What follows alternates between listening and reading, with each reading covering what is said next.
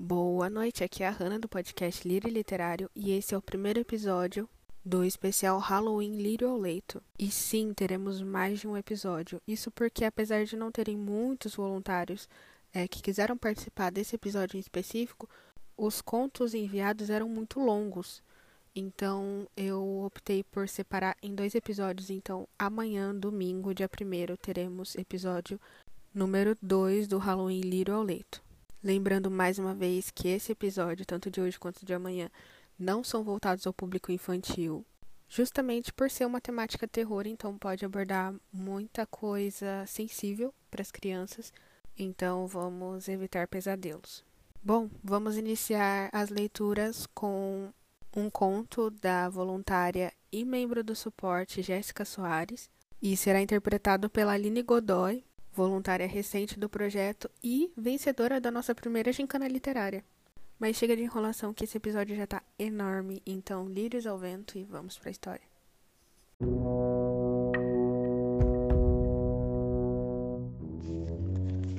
Adelaide, a aranha gigante presente em seis dimensões. Adelaide era uma aranha gigante presente em seis dimensões para ela, o maior sofrimento de sua existência não era ser uma aranha, nem ser gigante, nem mesmo ser chamada de Adelaide, mas era estar presente em seis dimensões.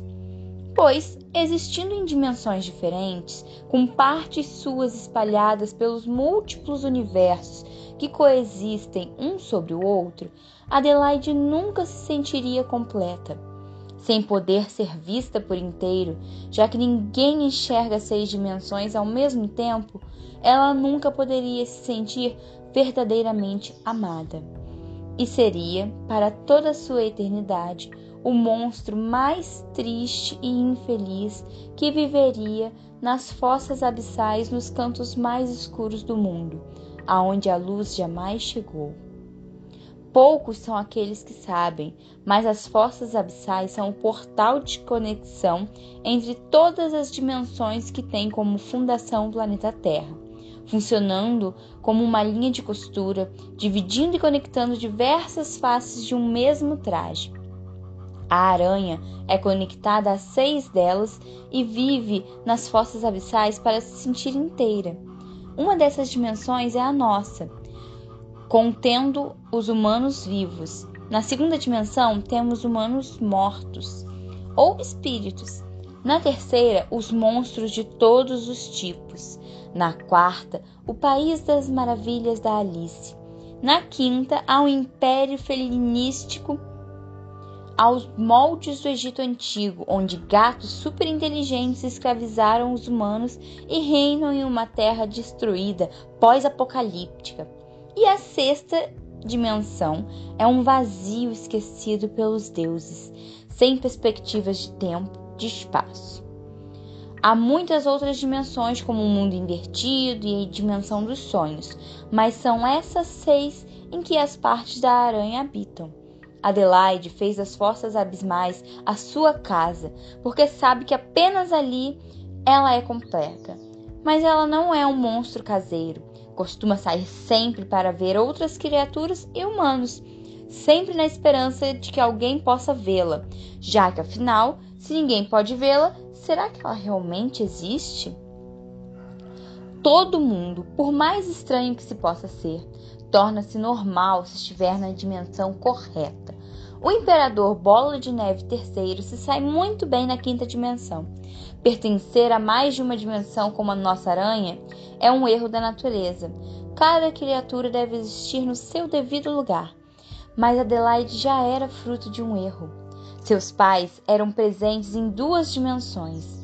Mas de 650 irmãos, só Adelaide tirou na loteria de pertencer a seis dimensões. Adelaide foi dividida em muitas partes, portanto, ela não existia em nenhum lugar de fato. Seus pais nem a conheceram. Ela os via. Ela tem olhos em todas as dimensões e vê tudo, mas ela não conseguiu mostrar a eles que estava ali. Ainda não sabia como tudo funcionava, era só um bebê aranha. Adelaide conseguiu chegar até a fase adulta só porque não há predadores para ela. Já andou por todo o globo e não há um único ser que possa vê-la por inteiro. Quantos de nós passamos nossas vidas procurando por alguém, uma única pessoa que nos veja por inteiro? Se você acha que se sente sozinho, imagine como é difícil para Adelaide, a aranha gigante presente em seis dimensões. Existem algumas pessoas, sabe, na dimensão dos humanos vivos, que podem ver outras dimensões. Adelaide disse que um xamã muito velho no continente africano, numa aldeia bem afastada, conseguia ver três dimensões ao mesmo tempo. Ele contemplou metade de seu tamanho quando ela chegou. Infelizmente, não pôde falar com ele, pois ele infartou no momento que a deslumbrou. Normalmente, quem vê outras dimensões são as crianças. Elas conseguem acessar a dimensão da imaginação para ver aqueles que serão seus amigos imaginários e até enxergar os espíritos ou monstros que as perturbam. Mas quando elas o fazem, costuma ser uma dimensão por vez. Eu fui uma criança exceção e consegui acessar várias dimensões de uma vez só. Tudo começou quando eu estava viajando de férias, conhecendo cidades costeiras de barco com a minha família. Éramos eu, com meus oito anos, meus pais e minha irmã mais nova. A viagem foi tranquila e agradável até o acidente. Por não pertencer a nenhuma dimensão, Adelaide era muitas vezes a causa dos fenômenos naturais em todas as dimensões que habitam o planeta. Terremoto, maremoto, vulcão ativo, Adelaide. Era sem querer, dependia de onde ela pisava, como um efeito borboleta. A maioria das vezes causava só um vento ou uma onda mais forte, no máximo uma tempestade ou uma árvore caíam, mas sem saber exatamente como, ela começou uma onda de furacões marítimos terríveis. Estávamos passando pelas Fossas Marianas quando deu no rádio que o furacão Adelaide estava vindo de encontro à nossa direção. Meu pai tentou chegar à costa antes do furacão nos, alcan... antes do furacão nos alcançar, mas não deu tempo. O mar calmo que vinha nos acompanhando desde o início da viagem se transformou em um pesadelo. A água ficou negra quando o céu escureceu. As nuvens eram enormes e densas. Os trovões eram ensurde... Os trovões eram ensurdecedores eu estava embaixo do convés, tentando me proteger com a minha irmã. Mas quando uma onda quase virou o barco, causando um estrondo muito alto, minha irmã saiu correndo em direção à mamãe. Eu tentei impedi-la, mas ela estava muito assustada. Quando ela alcançou, eu vi uma onda muito maior que a anterior e bateu na lateral. Tinha muita água e quando eu consegui enxergar, minha mãe e minha irmã não estavam mais no mesmo lugar. Em seguida, só escutei os gritos do meu pai de desespero. Ele pulou sem olhar para trás. Quando me levantei para tentar entender o que estava acontecendo lá fora, alarmado com os gritos dele, pude apenas ver quando ele pulou atrás delas. Fiquei escondido, sozinho, tremendo de frio e medo. Não sei o que meu pai pensou naquele momento, se é que pensou em alguma coisa, mas sei que ele era um navegador experiente e com certeza deve ter sentido que daria conta. Nunca mais os vi. Fechei os olhos de puro terror, do pânico de estar sozinha em uma situação absurda como essa.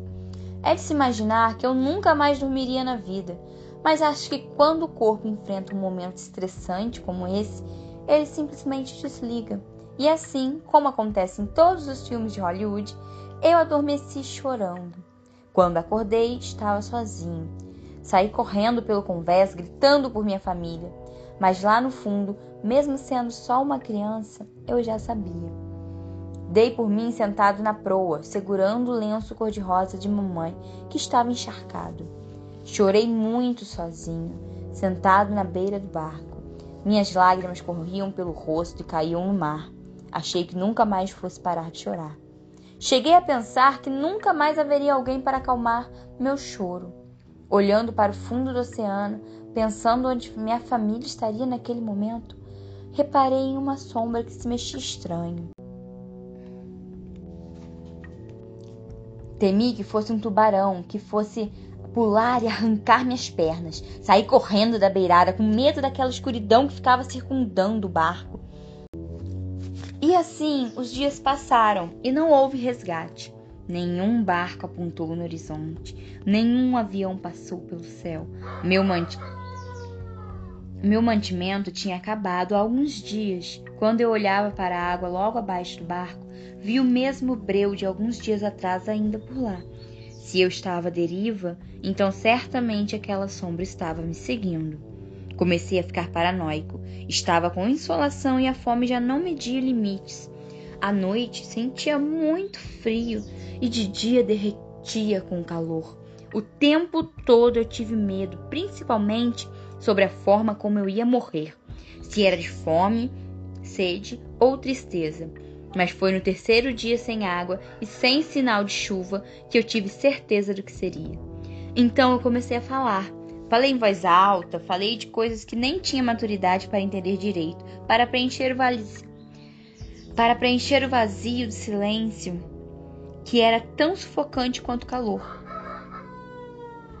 Hoje sei que falei um pouco sobre a injustiça da situação, a dor da fome e o desespero da sede Discursei para os céus, para as nuvens, mas também conversei com o que estava ali embaixo do barco.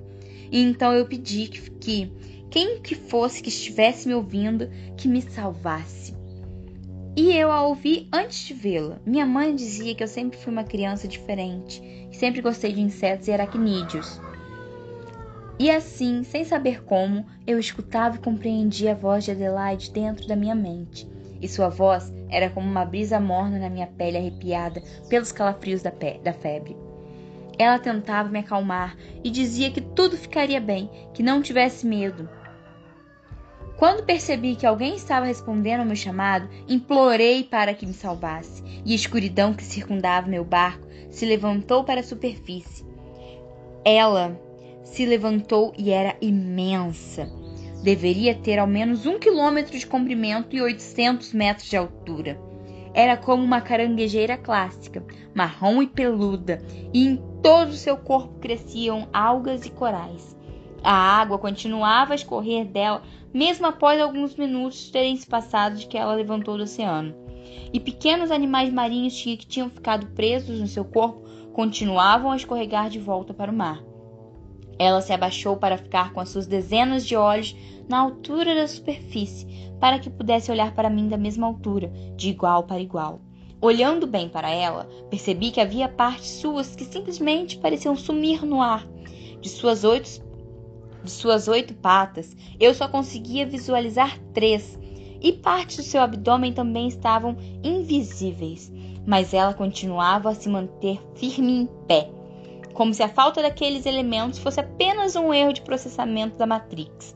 Assim, com todo aquele tamanho e sua aparência monstruosa, eu cheguei próximo da beirada do barco, em direção a ela, com um pouco de força que me restava e a coragem que só a loucura da desidratação e a coragem que só a loucura da desidratação é capaz de lhe oferecer. Encostei minha mão na face peluda e molhada daquela aranha gigante que morava no oceano e, olhando dentro das dezenas de olhos que me encaravam de volta, pedi mais uma vez para que ela me salvasse. Adelaide me colocou nas suas costas e me levou até um navio cruzeiro para que cuidassem de mim. Os tripulantes me resgataram do mar e trataram da minha desidratação.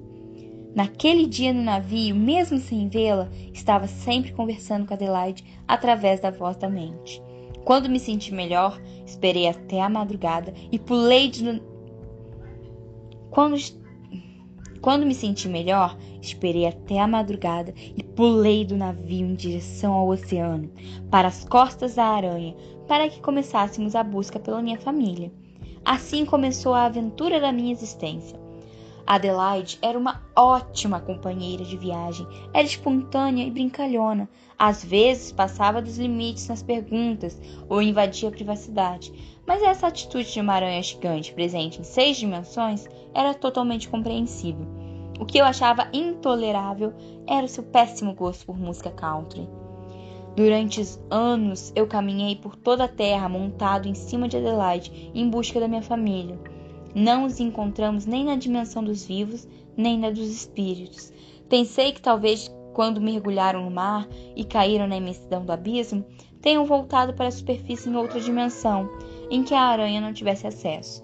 E quando percebi que nunca mais os veria, Adelaide acolheu minhas lágrimas e viveu meu luto comigo. Escutando a sua voz durante o tempo que passamos juntos, eu aprendi a enxergar os seus contornos. Como ainda era criança, consegui que meu cérebro aprendesse a enxergar todas as seis dimensões em que Adelaide vivia. Quando a deslumbrei por completo, eu disse a ela que nunca a abandonaria.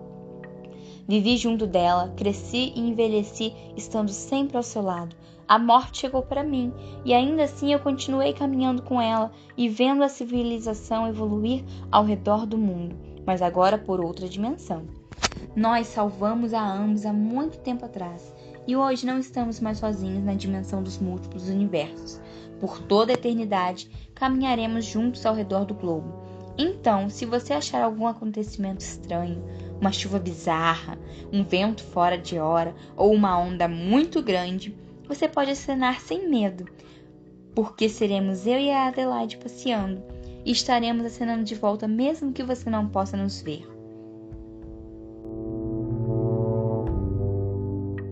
Olá, eu sou a Larissa e para esse episódio de Halloween eu preparei dois contos para vocês: O Barril de Amontilhado, de Edgar Allan Poe, e Venha Ver o Pôr do Sol, da Lígia Fagundes Telles. Espero que gostem. O barril de amontilhado, Edgar Allan Poe.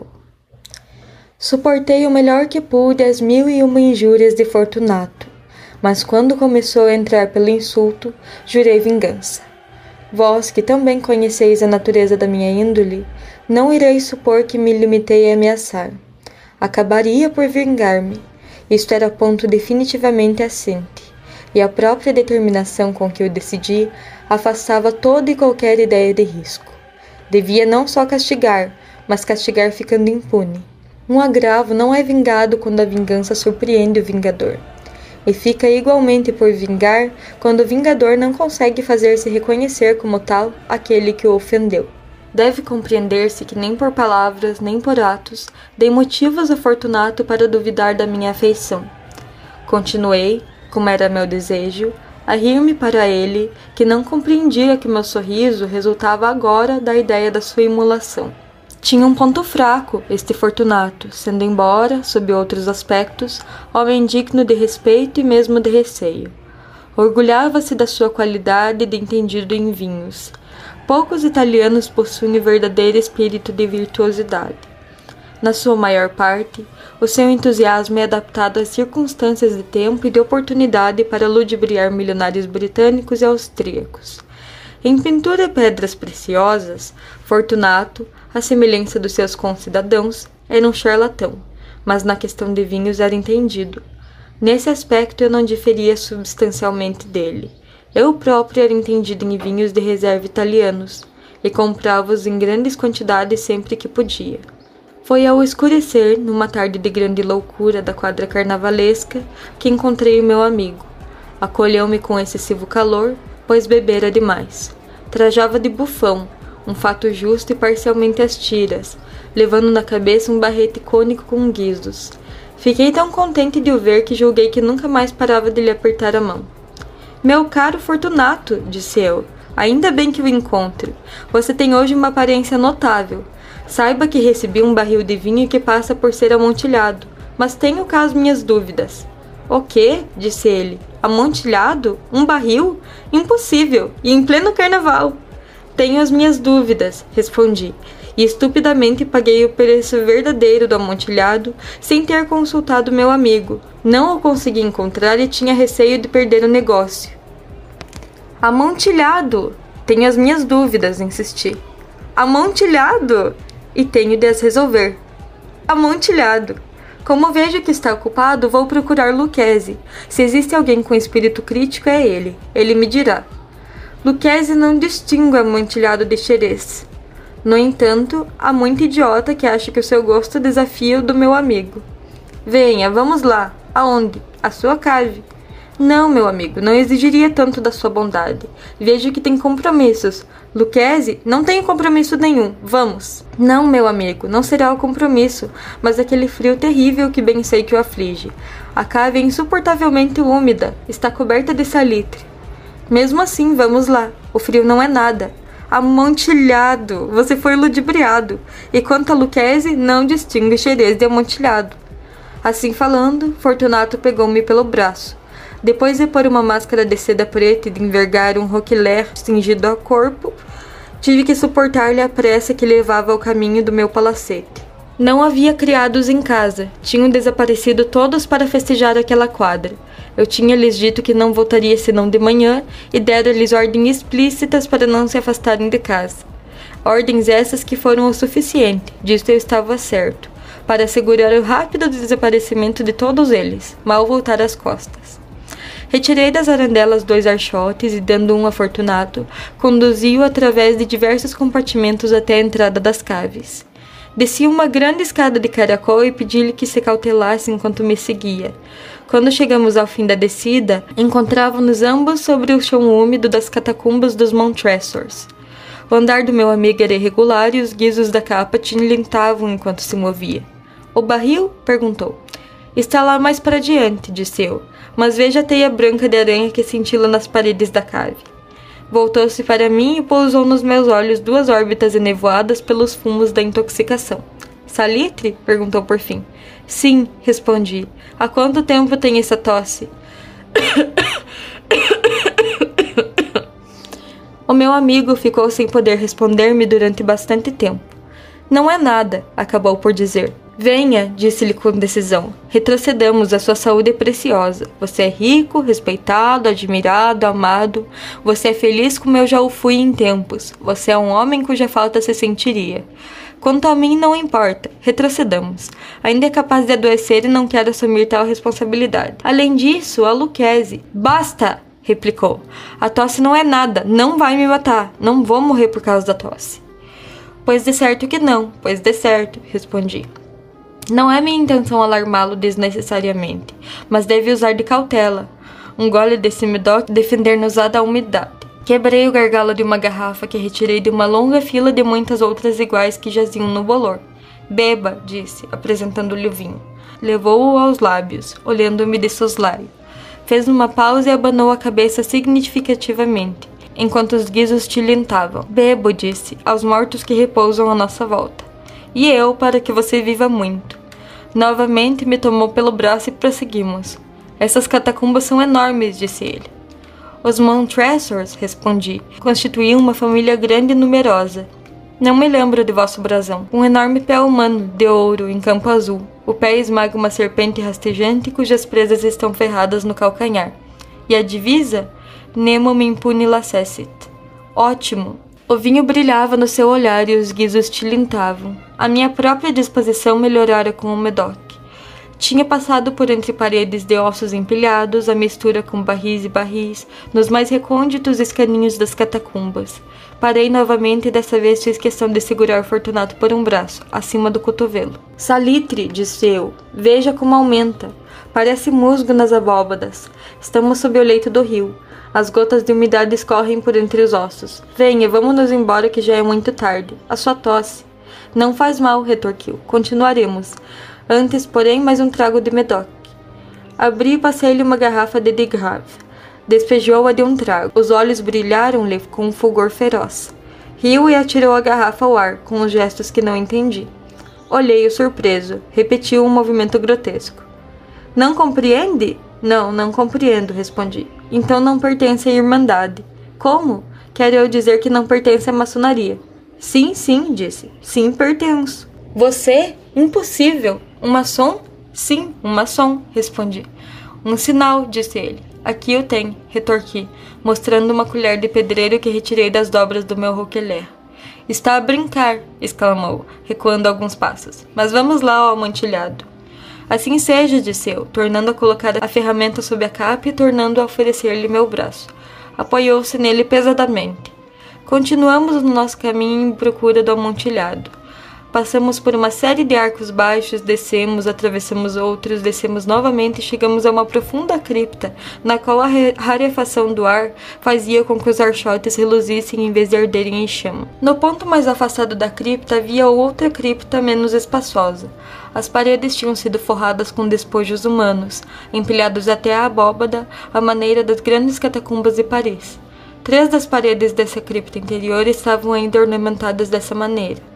Na quarta parede, os ossos tinham sido derrubados e jaziam promiscuamente no solo, formando num ponto um montículo de certo vulto.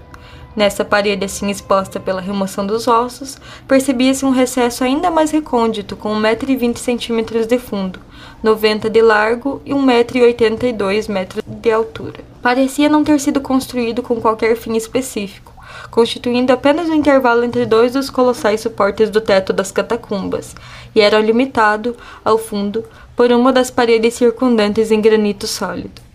Foi em vão que Fortunato, levantando seu tibio archote, tentou sondar a profundidade do recesso. A enfraquecida luz não nos permitia ver o fim. Continue, disse eu. O amontilhado está aí dentro. Quanto a Luquezzi, é um ignorante, respondeu o amigo, enquanto avançava vacilante seguido por mim.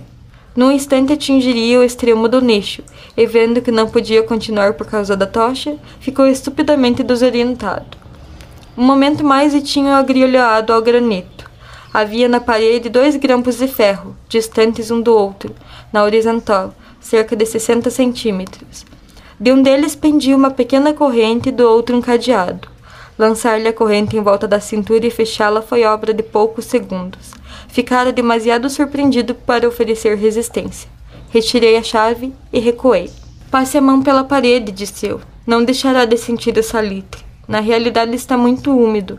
Mais uma vez lhe suplico que nos retiremos. Não lhe convém? Nesse caso, tenho realmente de o deixar. Mas primeiro quero prestar-lhe todas as pequenas atenções ao meu alcance. O amontilhado! berrou o meu amigo, que não se recompusera ainda do espanto em que se encontrava. É verdade, respondi, o amontilhado. Ao dizer isto, pus-me a procurar com todo afã por entre as pilhas de ossos que já falei. Atirando com eles para o lado, pus a descoberta uma quantidade de pedras e argamassa. Com estes materiais e com a ajuda da minha colher de pedreiro, comecei a entaipar com todo vigor a entrada do nicho. Mal tinha colocado a primeira fiada de pedras quando descobri que a embriaguez de Fortunato tinha em grande parte desaparecido. A este respeito, o primeiro indício foi-me dado por um longo gemido vindo da profundidade do recesso. Não era o gemido de um ébrio. Sucedeu-se um prolongado e obstinado silêncio. Pus a segunda fiada de pedras, a terceira e a quarta. Em seguida ouvi as vibrações furiosas da corrente. O ruído prolongou-se por alguns minutos, durante os quais, para me ser possível ouvi-lo com mais satisfação, suspendi a minha tarefa e sentei-me no montículo de ossos. Quando finalmente cessou de tilintar, retomei a colher de pedreiro e completei sem interrupção a quinta, a sexta e a sétima fiadas. A parede estava agora quase ao nível do meu peito. Parei novamente e, elevando o archote acima do parapeito, fiz incidir alguns raios de luz sobre a figura que estava lá dentro. Uma sucessão de gritos altos e agudos, irrompendo de súbito da garganta da figura agrilhoada, quase me atirou violentamente para trás. Por um breve momento hesitei, tremi, Desembainhei o florete e com ele comecei a tatear o recesso, mas bastou pensar um momento para voltar a sentir-me seguro. Coloquei a mão sobre a sólida construção das catacumbas e fiquei satisfeito. Tornei a aproximar-me da parede, respondi aos gritos daquele que clamava. Repeti-os como um eco, juntei-me a eles, ultrapassei-os com volume e força. Depois disso, o outro sossegou. Era agora meia-noite e a minha tarefa aproximava-se do fim. Completava já a oitava, a nona e a décima fiadas. Tinha acabado uma porção da décima primeira e última, faltava apenas colocar e fixar uma pequena pedra. Lutava com o seu peso. Coloquei-a parcialmente na posição que lhe cabia. Soltou-se então do nicho um riso abafado que me arrepiou os cabelos. Seguiu-se uma voz triste que, que tive dificuldade em reconhecer como sendo a do nobre Fortunato. Dizia aquela voz: Ah, Boa piada, de fato. Excelente gracejo. Havemos de rir bastante acerca disso, lá no palácio, acerca do nosso vinho. O amontilhado? Disse eu. Isso, o amontilhado. Mas não está a fazer-se tarde? Não estarão à nossa espera no palácio Lady Fortunato e os convidados? Vamos-nos embora. Sim, disse eu. Vamos-nos. Pelo amor de Deus, Montressor. Sim, disse eu. Pelo amor de Deus. Em vão esperei uma resposta a essas palavras. Comecei a ficar impaciente. Chamei em voz alta. Fortunato! Não obtive resposta. Chamei novamente. Fortunato! Continuei sem resposta. Meti um archote pela pequena abertura e deixei-o cair lá dentro. Em resposta, ouvi apenas um tilintar de guizos. Senti o coração oprimido, dada a forte umidade das catacumbas. Apressei-me a pôr fim à minha tarefa. Forcei a última pedra no buraco e fixei-a com argamassa.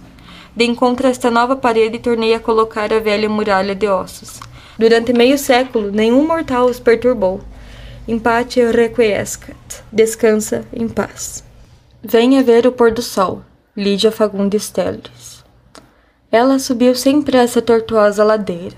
À medida que avançava, as casas iam rareando, modestas casas espalhadas sem simetria e ilhadas em terrenos baldios. No meio da rua sem calçamento, coberta aqui e ali por um mato rasteiro, algumas crianças brincavam de roda. A débil cantiga infantil era a única nota viva na quietude da tarde. Ele a esperava encostado a uma árvore, esguio e magro, metido num largo blusão azul marinho, cabelos crescidos e desalinhados. Tinha um jeito jovial de estudante. Minha querida Raquel. Ela encarou-o, séria, e olhou para os próprios sapatos. Veja que lama! Só mesmo você inventaria um encontro num lugar desses. Que ideia, Ricardo, que ideia! Tive que descer do táxi lá longe, jamais ele chegaria aqui em cima. Ele sorriu entre malicioso e ingênuo. Jamais, não é? Pensei que viesse vestido esportivamente e agora me aparece nessa elegância. Quando você andava comigo, usava um sapatão em sete léguas, lembra? Foi para falar sobre isso que você me fez subir até aqui? Perguntou ela, guardando as luvas na bolsa. Tirou um cigarro. Hein?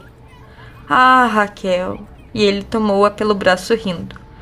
Você está uma coisa de linda. E fuma agora uns cigarrinhos pilantras, azul e dourado.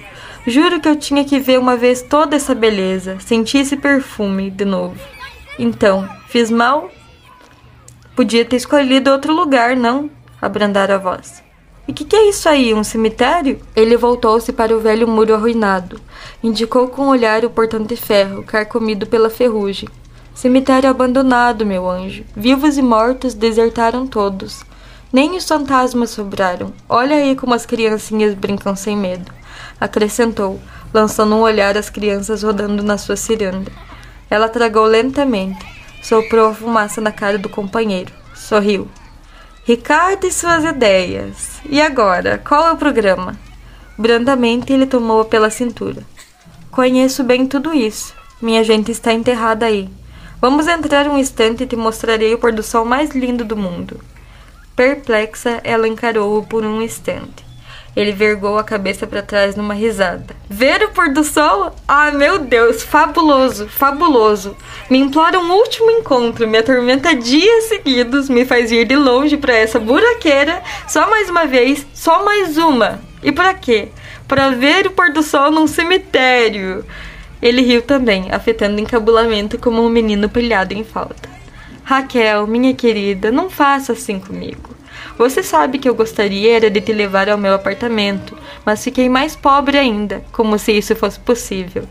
Moro agora numa pensão horrenda. A dona é uma medusa que vive espiando pelo buraco da fechadura. E você acha que eu ia? Não se zangue, eu sei que não iria. Você está sendo fidelíssima. Então pensei se pudéssemos conversar um instante numa rua afastada, disse ele, aproximando-se mais. Acariciou-lhe o braço com as pontas dos dedos. Ficou sério. E aos poucos, inúmeras rugazinhas foram se formando ao redor de seus olhos ligeiramente apertados. Os leques de rugas se aprofundaram numa expressão astuta. Não era nesse instante tão jovem como aparentava mas logo sorriu e a rede de rugas desapareceu sem deixar vestígio. Voltou-lhe novamente o ar inexperiente e meio desatento. Você fez bem em vir. Quer dizer que o programa. E não podíamos tomar alguma coisa num bar? Estou sem dinheiro, meu anjo, vê se entende. Mas eu pago. Com o dinheiro dele? Prefiro beber formicida. Escolhi esse passeio porque é de graça e muito decente. Não pode haver passeio mais decente, não concorda comigo? Até romântico. Ela olhou em redor, puxou o braço que ele apertava. Foi um risco enorme, Ricardo. Ele é ciumentíssimo. Está farto de saber que tive meus casos. Se nos pilha juntos, então sim quero ver se alguma das suas fabulosas ideias vai me consertar a vida. Mas me lembrei desse lugar justamente porque não quero que você se arrisque, meu anjo. Não tem lugar mais discreto do que um cemitério abandonado. Veja, completamente abandonado, prosseguiu ele abrindo o portão. Os velhos gonzos gemeram. Jamais seu amigo ou um amigo do seu amigo saberá que estivemos aqui. É um risco enorme, eu já disse. Não insista nessas brincadeiras, por favor. E se vem um enterro? Eu não suporto enterros. Mas enterro de quem? Raquel, Raquel, quantas vezes eu preciso repetir a mesma coisa? Há séculos ninguém mais é enterrado aqui. Acho que nem os ossos sobraram. Que bobagem! Vem comigo, pode me dar o braço, não tenha medo.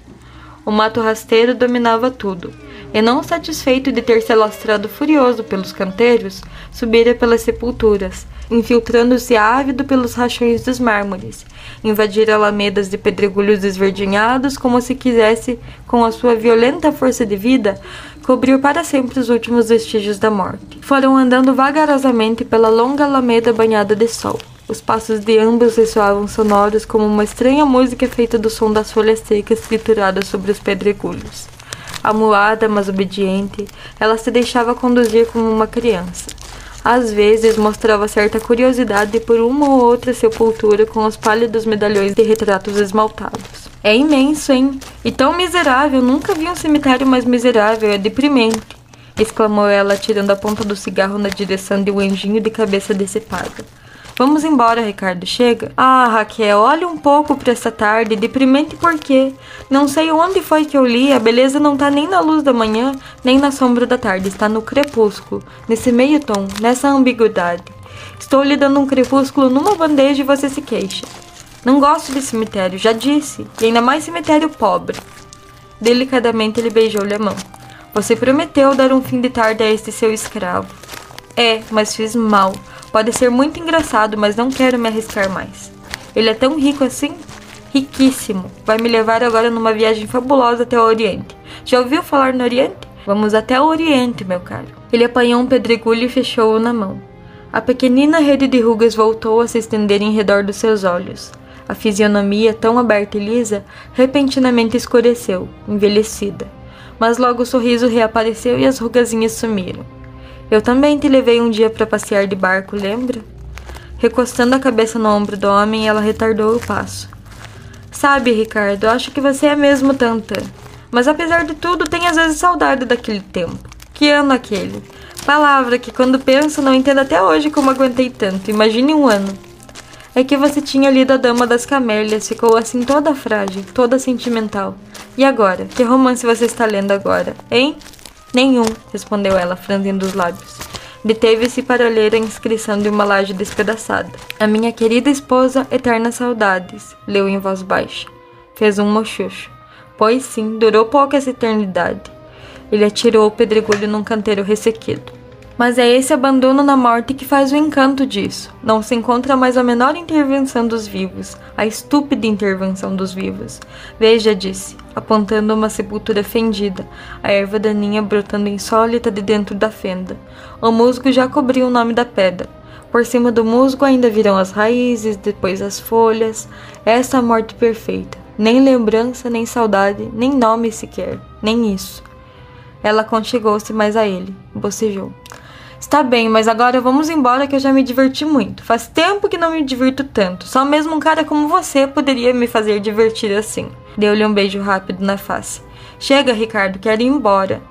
Mais alguns passos.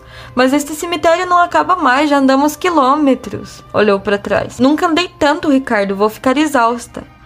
A boa vida te deixou preguiçosa. Que feio, lamentou ele, impelindo-a para frente. Dobrando esta alameda fica o jazigo da minha gente, é de lá que se vê o pôr do sol.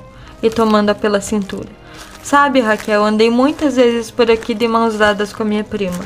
Tínhamos então 12 anos. Todos os domingos vinha minha mãe trazer flores e arrumar nossa capelinha, onde já estava enterrado meu pai. Eu e minha priminha vinhamos com ela e ficávamos por aí de mãos dadas, fazendo tantos planos. Agora as duas estão mortas. Sua prima também? Também. Morreu quando completou 15 anos. Não era propriamente bonita, mas tinha uns olhos. Eram assim verdes como os seus, parecidos com os seus. Extraordinário, Raquel, extraordinário como vocês duas. Penso agora que toda a beleza dela residia apenas nos olhos, assim meio oblíquos como os seus. Vocês se amaram? Ela me amou. Foi a única criatura que fez um gesto. Enfim, não tem importância. Raquel tirou-lhe o cigarro, tragou e depois devolveu-o. Eu gostei de você, Ricardo. E eu te amei. E te amo ainda. Percebe agora a diferença? Um pássaro rompeu o cipreste e soltou um grito. Ela estremeceu.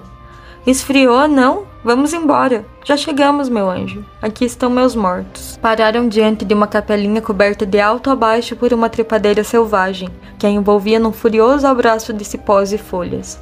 A estreita porta rangeu quando ele a abriu de par em par. A luz invadia um cubículo de paredes enegrecidas, cheias de estrias de antigas goteiras.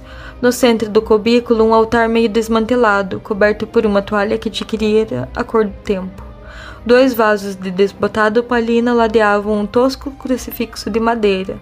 Entre os braços da cruz, uma aranha tecia dois triângulos de teias já rompidas, pendendo como farrapos de um manto que alguém colocara sobre os ombros do Cristo. Na parede lateral, à direita da porta, uma portinhola de ferro dando acesso para uma escada de pedra, descendo em caracol para a catacumba. Ela entrou na ponta dos pés, evitando roçar mesmo de leve naqueles restos de capelinha. Que triste é isso, Ricardo. Nunca mais você esteve aqui? Ele tocou na face da imagem recoberta de poeira. Sorriu melancólico. Sei que você gostaria de encontrar tudo limpinho, flores nos vasos, velas, sinais da minha dedicação, certo? Mas já disse que o que eu amo mais nesse cemitério é precisamente esse abandono, essa solidão. As pontes com outro mundo foram cortadas e aqui a morte se isolou total absoluta. Ela adiantou-se e espiou através das enferrujadas barras de ferro da portinhola. Na semi-obscuridade do subsolo, os gavetões se estendiam ao longo das quatro paredes que formavam um estreito retângulo cinzento. E lá embaixo? Pois lá estão as gavetas. E nas gavetas, minhas raízes. Pó, meu anjo, pó, murmurou ele. Abriu a portinhola e desceu a escada. Aproximou-se de uma gaveta no centro da parede, segurando firme na alça de bronze, como se fosse puxá-la. A cômoda de pedra. Não é grandiosa? Detendo-se no topo da escada, ela inclinou-se mais para ver melhor. Todas essas gavetas estão cheias? Cheias, sorriu. Só as que têm o retrato em inscrição, está vendo? Nessa está o retrato de minha mãe. Aqui ficou minha mãe. Prosseguiu ele, tocando com as pontas dos dedos num medalhão esmaltado, embutido no centro da gaveta. Ela cruzou os braços, falou baixinho, um ligeiro tremor na voz. Vamos, Ricardo, vamos. Você está com medo? Claro que não, estou com frio. Sube e vamos embora, estou com frio. Ele não respondeu. Adiantara-se até um dos gavetões na parede oposta e acendeu um fósforo. Inclinou-se para o medalhão frouxamente iluminado. A priminha Maria Emília, Lembro-me até do dia em que tirou esse retrato. Foi umas duas semanas antes de morrer. Prendeu os cabelos com uma fita azul e veio se exibir. Estou bonita? Estou bonita? Falava agora consigo mesmo, doce e gravemente. Não, não é que fosse bonita, mas os olhos. Venha ver, Raquel, impressionante como tinha os olhos iguais aos seus. Ela desceu a escada, encolhendo-se para não esbarrar em nada. Que frio que faz aqui, que escuro, não estou enxergando. Acendendo outro fósforo, ele ofereceu-o à companheira. Pegue, dá para ver muito bem. Afastou-se para o lado. Repare nos olhos. Mas estão tão desbotados, mal se vê que é uma moça. Antes da chama se apagar, aproximou-a da inscrição feita na pedra. Leu em voz alta, lentamente. Maria Emília, nascida em 20 de maio de 1800 e falecida, deixou cair o palito e ficou um instante imóvel. Mas essa não podia ser sua namorada, morreu há mais de 100 anos. Se eu mentir. Um baque metálico dissipou-lhe a palavra pelo meio. Olhou em redor. A peça estava deserta. Voltou a olhar para a escada. No topo, Ricardo observava por detrás da portinhola fechada. Tinha seu sorriso meio inocente, meio malicioso. Isso nunca foi o jazigo da sua família, seu mentiroso. Brincadeira mais cretina! exclamou ela, subindo rapidamente a escada. Não tem graça nenhuma, ouviu? Ele esperou que ela chegasse quase a tocar o trinco da portinhola de ferro. Então deu uma volta-chave, arrancou-a da fechadura e saltou para trás. Ricardo, abre isso imediatamente! Vamos, imediatamente! ordenou, torcendo o trinco. Detesto esse tipo de brincadeira, você sabe disso, seu idiota. É no que dá seguir a cabeça de um idiota desses. Brincadeira mais estúpida. Uma resta de sol vai entrar pela frincha da porta. Tem uma frincha na porta. Depois vai se afastando devagarinho, bem devagarinho. Você terá o pôr do sol mais belo do mundo. Ela sacudia a portinhola. Ricardo, chega, já disse, chega! Abre imediatamente, imediatamente! Sacudiu a portinhola com mais força ainda. Agarrou-se a ela, dependurando-se por entre as grades. Ficou ofegante, os olhos cheios de lágrimas. Ensaiou um sorriso. Ouça, meu bem, foi engraçadíssimo, mas agora eu preciso ir mesmo. Vamos, abra! Ele já não sorria. Estava sério, os olhos diminuídos. Em redor deles, reapareceram as rugazinhas abertas em leque. Boa noite, Raquel. Chega, Ricardo, você vai me pagar! gritou ela, estendendo os braços por entre as grades, tentando agarrá-lo. Cretino, me dá a chave dessa porcaria, vamos! exigiu, examinando a fechadura nova em folha. Examinou em seguida as grades cobertas por uma crosta de ferrugem. Imobilizou-se. Foi erguendo o olhar até a chave que lhe balançava pela argola, como um pêndulo. Encarou-o, apertando contra a grade, a face sem cor. Esbugalhou os olhos num espasmo e amoleceu o corpo foi escorregando. Não, não! Voltando ainda para ele, que chegara até a porta e abriu os braços. Foi puxando as duas folhas escancaradas. Boa noite, meu anjo. Os lábios dela se pregavam um ao outro, como se entre eles houvesse cola. Os olhos rodavam pesadamente numa expressão embrutecida. Não! Guardando a chave no bolso, ele retomou o caminho percorrido. No breve silêncio, o som dos pedregulhos se entrechocando úmidos sob seus sapatos. E de repente, o grito medonho, inumano. Durante algum tempo, ele ainda ouviu os gritos que se multiplicaram, semelhantes aos de um animal sendo estraçalhado. Depois, os uivos foram ficando mais remotos, abafados, como se viessem das profundezas da terra. Assim que atingiu o portão do cemitério, ele lançou ao poente um olhar mortiço. Ficou atento. Nenhum ouvido humano escutaria agora qualquer chamado. Acendeu um cigarro e foi descendo a ladeira. Crianças ao longe brincavam de roda. E é só por hoje, pessoal, mas amanhã tem mais, então não esqueça de curtir, comentar, compartilhar e sintonizar aqui amanhã nesse mesmo horário. Um beijo, meus lírios, e tchau, tchau.